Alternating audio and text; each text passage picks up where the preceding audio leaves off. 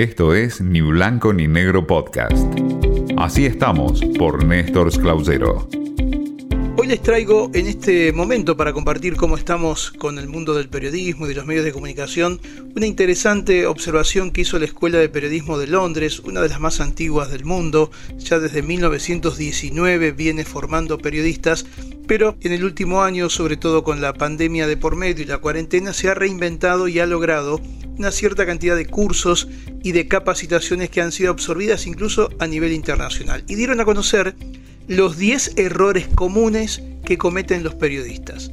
En este amplio trabajo que la Fundación de García Márquez en Colombia incluso se ha eh, interesado en rescatarlo, habla y sobre todo de los más jóvenes o de aquellos que de manera muy rápida intentan incorporarse en los medios o trabajar algunas noticias o algunos temas cometiendo muchos errores. Por ejemplo, el primero, no malinterpretar los hechos. La precisión es clave en el periodismo, dice la gente de la Escuela de Periodismo de Londres que si todo el mundo comete errores por descuido, hay que tener mucho cuidado también en el trabajo periodístico. Por lo tanto, lo que asegura es que hay que revisar todo dos veces. Los periodistas debemos chequear constantemente y especialmente cuando se esté presentando una idea o buscando un trabajo. La segunda de estas eh, ideas que deja la Escuela de Periodismo de Londres, no incumplir con las fechas de entrega. Los periodistas a veces no entregan en tiempo y forma su trabajo y cometen un gran error, ya sea para el propio ámbito en donde trabajan, sino también para su propio respeto. Y no olvidarse de los lectores, la regla número 3.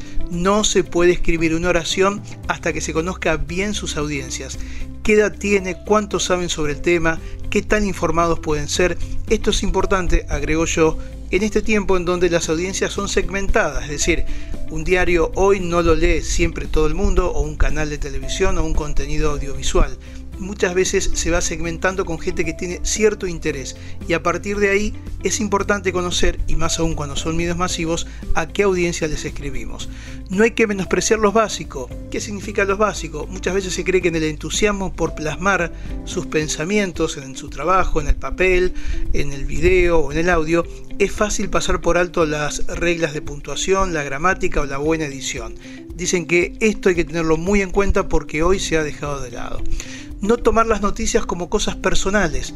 Los reportajes muchas veces tienen que ver con esa objetividad Nadie quiere saber la opinión del periodista. Esto es lo que, destacan, lo que destacan los ingleses, algo que en la Argentina lamentablemente no pasa. Aquí el periodismo y los periodistas nos hemos convertido más en opinadores que en informadores, más en gente que da a conocer su opinión que preguntando a quién eh, corresponde sobre temas de interés masivo. Es un gran problema del periodismo de hoy en la Argentina que bueno, para los ingleses en estas recomendaciones no está bien visto. Y también otra cuestión muy básica es deshacerse de los clichés. ¿eh? Los periodistas odian el lenguaje especializado que usan los empresarios, los científicos o los médicos, pero también suelen usar un poco aquellas palabras trilladas que usan en sus propios artículos.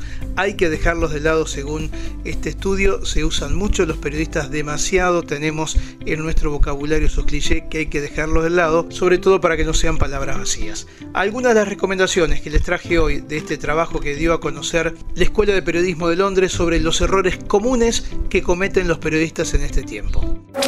Esto fue Ni Blanco ni Negro Podcast.